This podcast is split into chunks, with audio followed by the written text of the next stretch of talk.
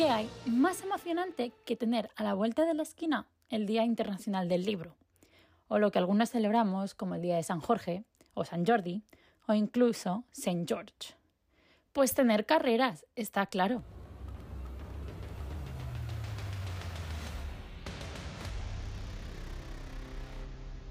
Y no solo recuperamos la Fórmula E después de casi un mes, sino que en Imola se estrenará por primera vez esta temporada la Fórmula Regional Europea Vallalpín, con caras que conocemos como Kimi Antonelli, Rafa Cámara, Lorenzo Fluxa, Joshua Dufek o Shannon Lugassi, así como nuestra queridísima Maya Weck. La categoría se extenderá hasta octubre con 10 encuentros en diferentes países europeos, entre los cuales encontramos, efectivamente, España. Aparte de esta cita, hay tres en Italia, una en Francia, una en Hungría, una en Bélgica, una en Austria, Países Bajos y la última tendrá lugar en Alemania. Y nos quedamos ahí porque es donde veremos a los coches eléctricos correr este fin de semana en Berlín. Y no solo para una ronda, no, que como ya lleva pasando varios años, la capital alemana tendrá dos rondas en el circuito urbano del aeropuerto, una carrera siendo en el sentido de las agujas del reloj y la otra en sentido contrario. La pista tiene un largo de 2 kilómetros y medio y 17 curvas, donde encontraremos el Attack Mode en la curva 6. Esta será la novena edición donde veremos Berlín en el calendario, después de su debut en 2015, y desde entonces su presencia ha sido ininterrumpida a pesar de la situación del COVID aunque no siempre ha estado en el mismo momento del campeonato. A veces ha dado el pistoletazo de salida. Otras ha cerrado el campeonato. Y en otras, como ahora, ha estado en medio del camino por la lucha por el título. Y es un alemán, además, quien defiende el liderato del campeonato este fin de semana, ya que Pascal Verlaine le lleva una ventaja de 14 puntos al segundo de la general, Jake Dennis, y 15 al tercero, Nick Cassidy.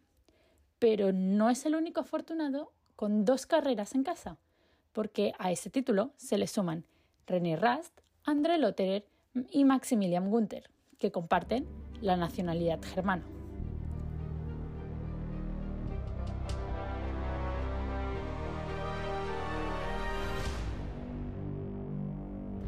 Y no nos quedamos ahí, porque a la que se acabe este fin de semana el lunes día 24 de abril tendremos los test de rookies en Berlín, donde cada equipo tendrá entre 2 y 3 pilotos rookies probando los Gen 3 y quizá siendo ellos los que compitan en la temporada 2023-2024.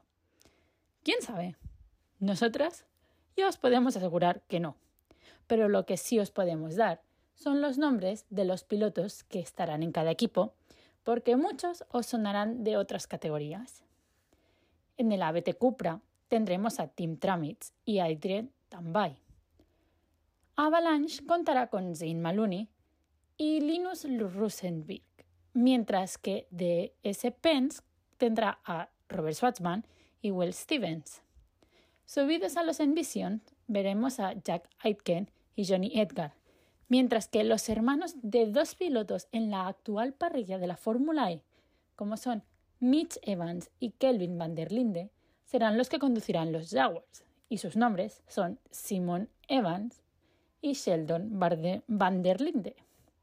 Menudo apellidito. Mahindra contará con Jordan King, Roberto Meri y el piloto reserva del equipo Jehan Darubala, mientras que Felipe Drugovic y Hugh Barton estarán con Maserati.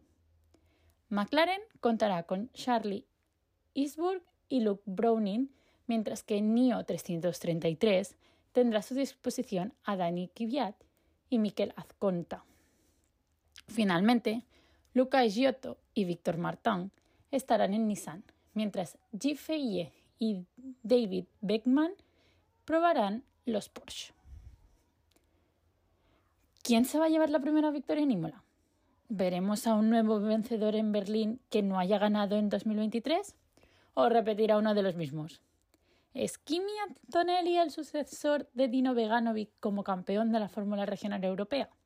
porque de momento, y después de su título en la fórmula regional Middle East, es al que apuntan todos los dedos. Pero con esto y un bizcocho, todas esas novedades vendrán en el próximo episodio. ¡Adiós!